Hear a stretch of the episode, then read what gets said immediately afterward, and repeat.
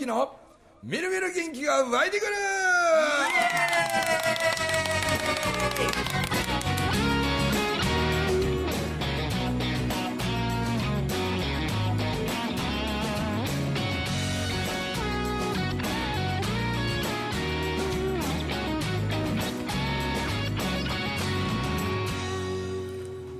はいおはようございます。おはようございます。おはようございますその日本人力っていうことでうん。話した時のね委員長のこの前の場に寝ずに考えた原稿 なんかほんま改めて見てるといやーすごいなこれと思ってね。南委員長は10項目挙げてはるんですか？10個も上げてる僕それ聞いてねそれ文ちゃん読んでるじゃないですか、ええ。それをちょっと置いておいて、え中村文明が思う10項目まで書いたらそれ20になるじゃないですか、ええ。だからそんなふうに増やしていったらすごいことになるんじゃないかなと思うんですよね。なあなるほど。うん。委員長うん。あのすごいいいことをおっしゃる方なのにもう博学ですし。そうですねはけどね喋ってるとね喋ることにだんだんだんだんこの意識が集中していくからか知りませんけど、ただでさえあんまりこう口がこうなんていうかなこう滑舌よくあんま動く風な口じゃないんですよ。もうなんかどっちかというとこう唇があんま動かなくてでちっちゃなお口で,、はい。でだんだんねマイクがこう口元からこうだんだん離れていくんですよね、はいはいはい。で離れていくと僕ちょっと耳遠いんで あの聞こえへんのよな。あんでもう委員長ちょっと頼むからもうちょっとこの口元へマイク持ってきてよと思いながらほんであのマイクのボリュームもそのね主催されて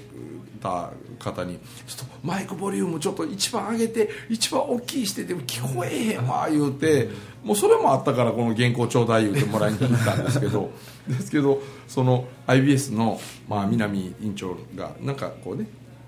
出る時いつもまあまあ、付き人というかマネージャー的なというか秘書というか、はい。まあ、そういう存在のあの愛子先生っていう人あはいはい。ちっちゃいあのキャピキャピした、で愛子先生もまた委員長にもうちょっとこのく口に近づけて喋るようにあの言うてくださいよとかって言ったら委員長はですね私の言うことは聞かないからとか。よう似てる似てるですね。でももうあの人ほんまにもうもう鹿児島弁のねも そうですね。なんか本当にもう鹿児島弁以外喋れないみたいな人やから。でね、もう委員長はもうね私の言うことなんか聞かないからですねみたいに言うから。分かりました。じゃあ僕が喋り始めたら委員長を公開処刑しましょう。とかいうのでね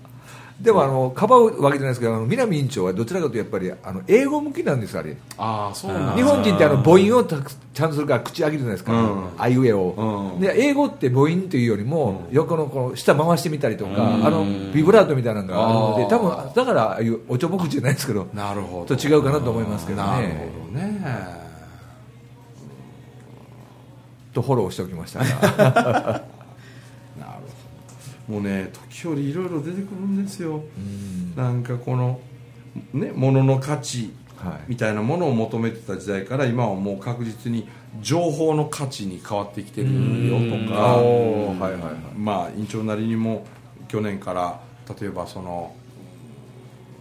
例えばあのね大企業のダイハツ自動車なんかもトヨタの傘下になったが瞬間から急う。にあんな問題がう内側から露呈し始め、ビッグモーターがあんな、あそれこそ暴露がいろいろ、はいはい。でジャニーズの暴露が始まり、で今松本人志のもう暴露話ですよね、まあ、芸能界ってまあ正直大きな、ね、3つのそうですね。ジャニーズ吉本あとまあレコード会社のエーペックスとかがはいはいはい。こう芸能界をまあ動かしてるというか。でマスコミ関係なんかもジャニーさんのことなんかも知ってたろうにって。うん。で若手の芸人らがそれは面白いし稼げるようになってきてすると本当ちょっと軽はずみにそういう、ね、今でいうスキャンダルみたいなあんなことってあ前からあんなことはいくらもあったやろうし、うん。でもそれがダメなことなんだよみたいなふうにこう露呈してきてますよね。はい。でね、国会の、ね、それこそ自民党の中の裏金問題がどうたらこうたらみたいな、こともそうやし、派閥もね。もうどんどんどんどんこの今までだったら片目つぶってたりしてたものがなんかどんどん透明にクリアにされざるを得なくなってきて、でそれこそもう出る海皆出し切って、でほんまになんか新しいものをまさに作っていくべき時は、昔々からずっと言い伝えられてきたその日本人の真心みたいな、それを真似したいなというふうにその外国の皆さんが思うような、僕はねそれをすごい思うんですよね。あの伊勢神宮なんかも僕神道ってあの自由宗教なんやろうなって、だってこうじゃなければならないみたいなキリスト教でいう聖書とか、仏教でいうお経本とか、経典やね。経典っていうやつですね、だからこうルールもん。何もないやん、うん。ただ二礼二拍手一礼なわけでしょ、はいうん。でまあなななんなら願い事をするよりは祈り事みたいな、あ願い事っちゃったらまあ自分で頑張ったらどうにかなるじゃない、みたいな。自分の今度のテストで受かりますようにと。そら死ぬほどあんたが努力するこっちゃわみたいな、今度の野球の大会勝てますようにうん自分で努力しなさい、はいはいこれ願い事ですよね、でも祈り事は自分ではどうにもならない。友達の手術が成功しますようにとかね、ああいうのは自分ではどうにもならんことをひたすらに見返り期待せず祈るのと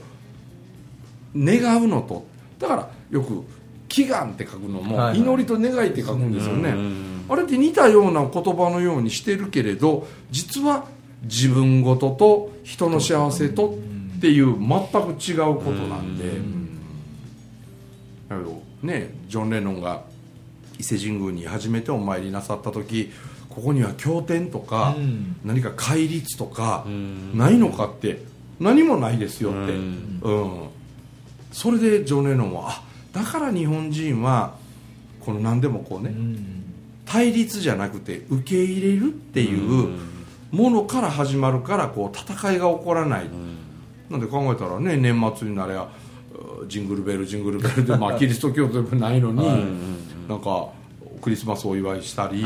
チキン食うてケーキ食うてみたいな、で1週間もせんうちに寺へ除夜の鐘叩きに行ってね その帰り道に神社で初詣行ってね、はい。1週間ちょいとの間に3つの宗教を平気でニコニコ笑いながら渡り歩くこれ外国の人から見たらめちゃくちゃ不思議な光景ですよね、うん。我らが宗教が一番手、でそこを一歩も譲らず相入れないから、ん。だから宗教戦争っていうのがはい。ずっとあの中東あたりって続いてんのも、はね、受け入れる気持ちがあればうん。だからやり方じゃなしにそういう日本人の受け入れる自由宗教の考え方をせっかく今こんなにインバウンドで世界中からね、観光でお客さんがいっぱい来てくれてるんで、ただ京都のお寺をいっぱい回るとか、富士山綺麗やなだけじゃなしに、なんかもっともっと日本人の方からコミュニケーション取っていって、日本の良さをあなたの国で広めてほしいとかね、ん。でそんぐらいのことを意識する人の数増えたら日本に何かを感じ取りに行こうよ。ん。学びに行こうよみたいなね平和のためにみたいな。でそこには武器も何もいらないよっていあうでその感覚の優しさがなんか今年24年になんか僕が発信したいうん。日本人力なんですよあねー優しさという名のね。なんであのテロの飛行機と特攻隊の飛行機の一緒にしないでほしいっていう、うんあれがねもうめちゃめちゃ僕なんか目頭熱くなって、ね、うん。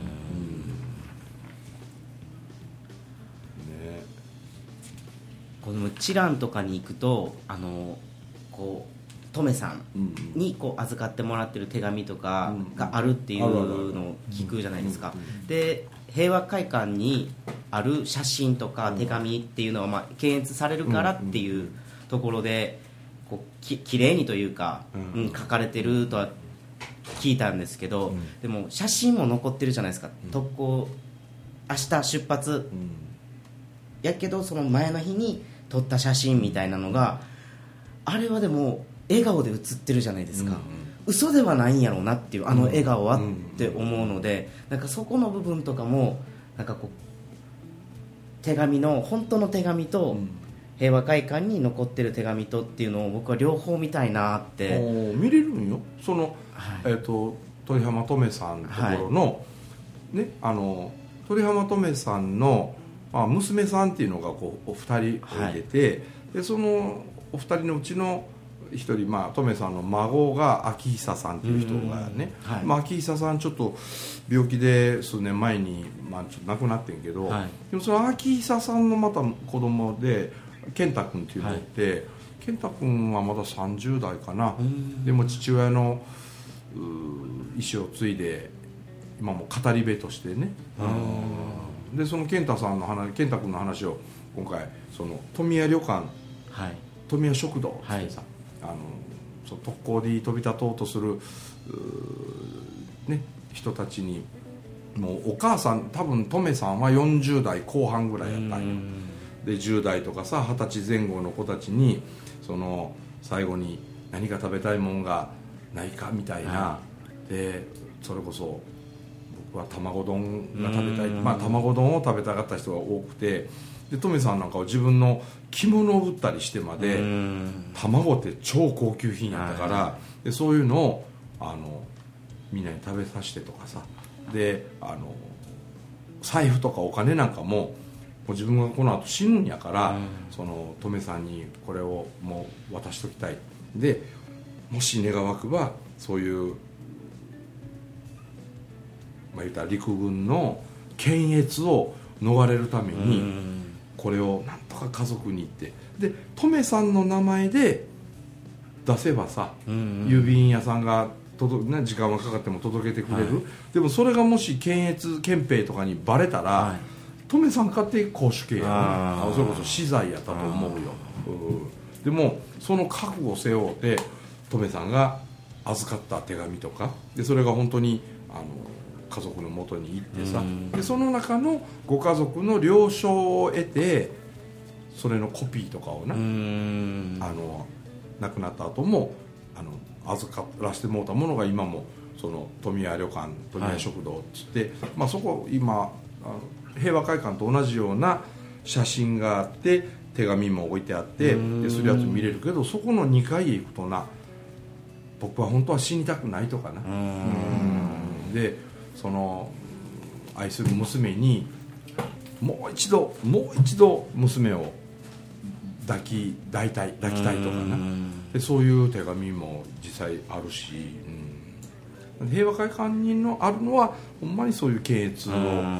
受けたやつやから、うん、なんでお国のためにとか7回死んでもお国のために出演報告とかさ、うん、ああいう勇ましいかっこいいのが多いけどでもちょっと人間くせえなみたいな、うん。そんなんとか、あれ憲兵にバレたらえらいことになってたんやろうなと思うようなちょっと哲学っぽい人のいやあの手紙なんかも、ね。へやっぱり自由主義の世の中が、やっぱり本当は理想なんやとか、うん。でこの戦争は日本が負けると思うとかさ、どこ行く前にやで、日本が負けると思う言うてでも、うん負けるにしてもやっぱりそのいわゆる沖縄にはもう上陸し始めてるけどこっち鹿児島から上の本当にこう本土の方に上陸をやっぱり阻止するために家族のために僕は行くとかさ、でも心の中でそういう自由主義っていうもののうん大切さを抱きながら私は飛ぶとかな、うん。ちょっとやっぱりほんまにもうジーンとくるこう深みのある寺院は意外と富谷旅館の方にそれを行きたいなって思うんですけどやっぱこう人間臭いところも知って触れることでもっと深くこう知ることもできるしもっとこうだからこそ先人たちがこう優しさうん。愛を持って守ってくれた日本やからこそ今できることは何なんやろっていうところにつながるのかなって思うのでなんかそういうところを知りたいなって思うんですけどなかなかこう行く機会っていうかがないので一緒に行きたいなっていう。だから感覚はあそういうことを煽ってどうたらとかまあいろんなこと言う人がいろいろおるんやけど、はいはい。でも、うん、そこまでして、えー未来を守ろうとうんしたこととか、はい。うんまあ複雑なんやけどな、うんやっぱここはジンとくるもんがやっぱりあるね、なんかこういろいろ文明さんの話とか聞いててもそうですし今回のこの鹿児島のやつとかでも日本人力っていうところでテーマにしても鹿児島の話もあれば台湾の話もあればっていうもうほんこうパラオの話とかいろんな地域日本だけでは収まらない日本人力っていうのが各地でいろいろあるエピソードがあるわけじゃないですか。そういうのを一つ一つ知るっていうのも僕たちが今できるところではあるのかなと思いますし。なんか教科書なんかもそうやってやっぱり愛国心をもう日本の若い子たちにも持たしちゃいけんっていうことで、まあ言うたら憲今の日本国憲法も教科書もうん。根っこのところはアメリカが作ったところがな、敗戦後にあるわけやからだからなんかあほんまを知ってほしいなっていう気もちょっと僕らもするし。で台湾なんかへ回っていってねまあある出来事からかそのおみこしをな、企業が奉納させてもらうことになって、で何回もお祭りの時担ぎにも行って、はい。でもまあちょっと今コロナやっと落ち着いてきたからまた台湾へみこし担ぎに行くぞツアーみたいなのやりたいなと思うけど、ちょっと2年後ぐらいかな、はい。うん。に大きな3年に1回その周りのお廟と合同の祭りの方が規模がでかいんでうん。あのその時にまた台湾ツアーみたいなのをね、はい。企画したいけどあのこの間から地震があったりあんなんもいろいろあってするから、なんか今こそねやっぱり習慣のごとく自分はそういう日本人なんだという気持ちをこのなんちゅうかな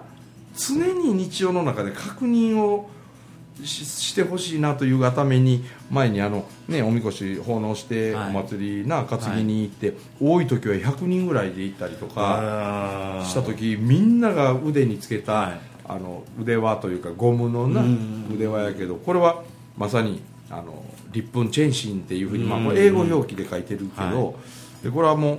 なんちゅうかな。台湾で人が、をこう褒める。はい。言葉のまあ言うた最高の言葉というか、ねあなたは立粉チェンシンだっていうような、まあいわば言い方。でその立粉チェンシンって直訳すると日本精神っていう意味なんよね、うん。あなたは日本人のように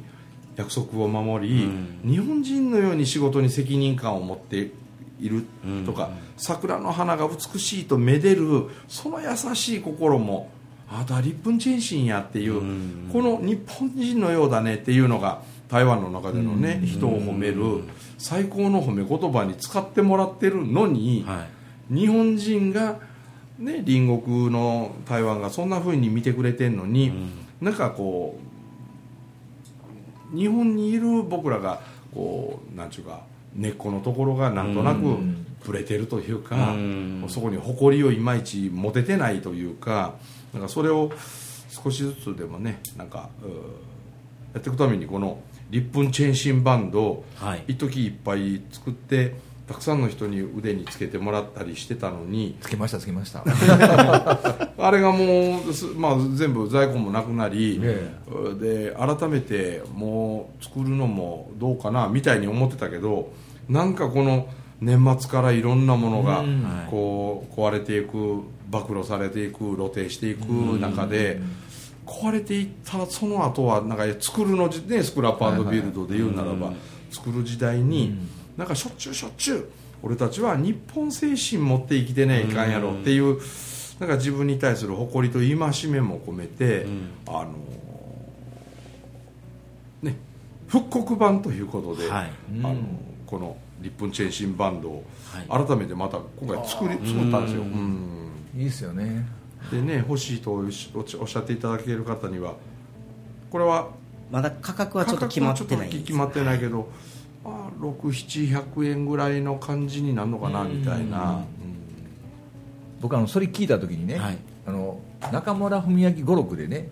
ぱりた頼まれるが試されることあるじゃないですか、はい。僕新たにこの2024年からはそのリップンチェンジで逆輸入やけどなんかふみちゃんのねそういう語録の中に入ってくるんじゃないかなっていう気がしたんですよ。リップンチェンシンはうん。で日本選手何かというと、えっと、去年ぐらい言ってたじゃないですかこの、えっと、証言君のなんかがね周りに来てる時にあの虫の声が、ね、雑音に聞こえない日本人なんだよとかいろんなこう本当日本精神って僕らは日本人で日本に生まれ育てたら何も見えてないけど、外国から見たらめちゃくちゃ珍しいことあるっていうことの再発揮の部分でその、ね、台湾の言葉かもしれんけども日本日本チェン日本精神っていうのをなんか中村文明語録のプラスワンに今度なっていたいなと思うんですよ。なんでそれなんですよ。あのまあ確かにこのね3月の20日にもあのまあいわば初試みといえば初試みになるかと思うんですけど、まあ、まず伊勢神宮に参拝行って、うん。で僕も一緒に行って、であのみんなあの Bluetooth のイヤホンつけてもらって、はいはいはい。で LINE グループつく作ると僕が喋ってるやつちっちゃなマイクで開えば、はいはいはい。あのこの間もね77人でお参り行ったんですよ。はいはで77人みんながイヤホンつけて、すると僕ボソボソ独り言喋りながら歩いてるやつみんなが聞けるっていうのが、で僕もなんかマニアックな話いろいろしながら1時間40分ぐらいかけてん。ナイクさんずっとお参りしたやつ、えらい喜んでもらえて、面白そうだねしたんで今度は3月20日まあこれ限定30人ぐらいでなんですけど、僕と一緒にお参りに行ってでその後、えっとうちの黒船ファームお店へ戻ってきて、はいうん。でご飯食べたりしながらあしながらじゃないか。その後講演会っていうか、まあ、それはね講演会じゃなくて、うん。僕はでそういう日本人力を発信するためにも話す能力やその言葉の力を味方につけることや、うん。こう心に響くとか魂が震えるとかなんかそういうレベルのうん。お話し方みたいな。では僕話し方講座みたいなのは今まで1回か2回しかやったことない、はいはい。まあ、評判良かったんですけど、うん。それはいいと思うでも伊勢でしか話し方教室は今後やらないようにしようかなと。その前に絶対セットものでナイクさん行きたいんですよ、でそれは今の言う、ね、宇治橋越えてお参り行くさなかに、ね、神宮のいろんな話とか、うん。うん裏話あんなもんもいっぱいいっぱいいろいろあるからでそんな話もしながらまずは感じてほしいんですよ、うん。ね、ナイクの中って車の音ってまるで聞こえませんしうん。電車走る音も聞こえませんしナイクさんの上って飛行機飛ばないですしは人間の作った人工音がまるでない、ね。まあ、いわばオノマトペの世界なんですよ。うんで虫の声を感じ取る葉っぱが擦れ合う音を感じる、で五十鈴川が流れる水のせせらぎを感じる、まずは感じる感覚の蓋を開けてでこの耳でキャッチする能力が僕は日本人は世界一高いと思って、でだって僕ら日本人ってあの肌がカサカサしてきたとか湿気が多いからなんかジトジトするよねとか髪サラサラとかなんかエビ食うたらプリプリって言うし そうめん食うたらツルツルとか言うし雨もしとしとって言ったらどんな雨かすぐみんな想像ついてザーザーって言ったらそすぐ想像。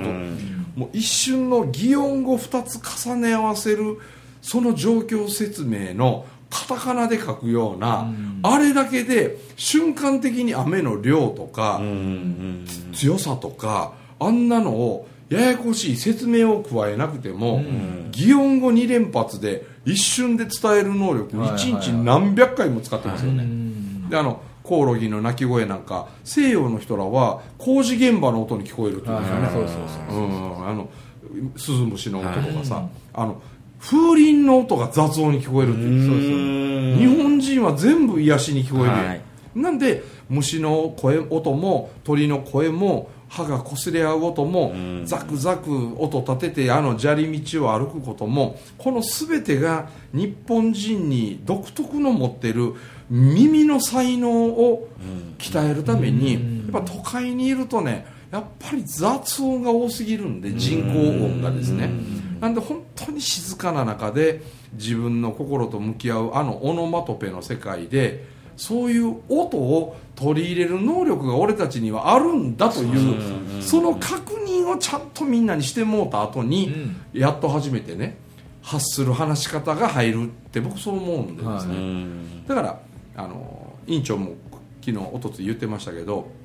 だからあのに日本英語には訳せない言葉が日本語にはいっぱいある。例えば委員長が一つ例にとったのは虫の知らせって日本語で言うやん。はいはいはいはい。虫の知らせって英語で説明できひんって。なるほど。ないっすよないでしょうね。ないっすよね。虫が知らせてくることない虫が知ですよね。らせてくることないやん、はうん。でもきっとなんかそういうふうになるんかもしれないという予感みたいなもんでしょ、こんなんねあらもう見えない世界の話を、でも虫の知らせかなとかって言って、はいはい。なんかおじいちゃんいいよいいよとかって、うん。うんそうやってなんとなくみたいなことなんでしょうけど、でも虫の知らせっていうだけで日本人はもうすぐ理解し合えるよね、だから発してる言葉に実はまだ気づいていないだけで、気づく入り口を開けるのが神宮とかのあの大、ね、絶対的自然環境音を僕たちはうんちゃんと使いこなしてんだよっていう、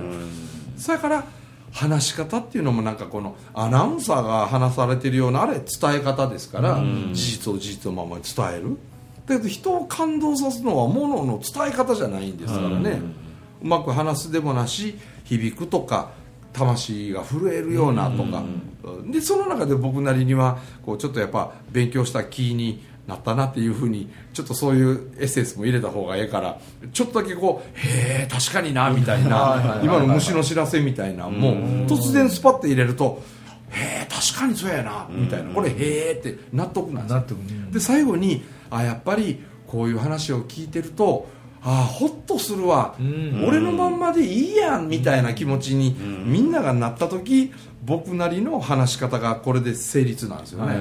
で話し方心の響かせ方、ん。魂の震わせ方、でへーっていう納得でホッとする安心感が連動してハイフヘホがつながった時になんか僕の中の一つの成立なんで、うまいやすごいですよね。まあ、この言い回しもちょっとへえなとこあるのかもしれんけど、そのからくりというか5000回も6000回も喋ってきながら人の顔と表情の変化を見ながらライブ感の中で、まあ、培ってきた。それをななんかその今回ちょっとまあ神宮参拝した後に、うん。ねまあ、来てくださってるそれを30名ぐらいの方にやったら、まあこれもあんまりな何百人もの前でねなんかショータイムのごとくやるもんでもねえかと思うから、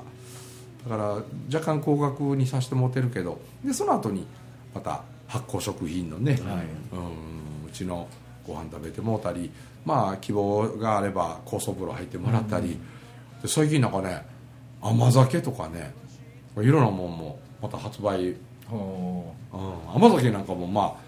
言われ方によっちゃなんか飲む点滴とか言われてるんで、うんそうですね。点滴入ってるみたいなあのなんちゅうかビナイロンのこのあの引っ掛けてこう逆さまになるあれにそっくりな入れ物に今あの甘酒入れてな。入ってました入ってました。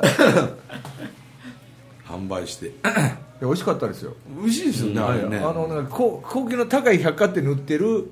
あの甘酒の味とよく似てました、まあ手作りやしね、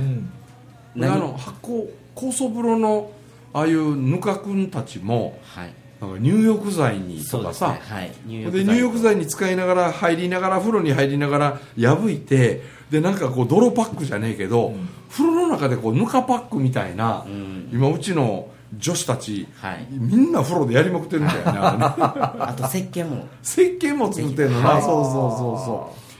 君らよう考えるな、ねえ。次から次へとってすごいと思ってね、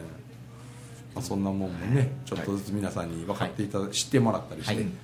伊勢へ来ていただけれるような、なんかそういう企画もねはい。考えていきたいなというふうに考える今日この頃でございます。ということでまあ締めくくりにしたいと思います、はい。えーお届けしました。中村文明とともきとビリーでございました。どうもありがとうございました。ありがとうございました。リップンチェンシンバンドです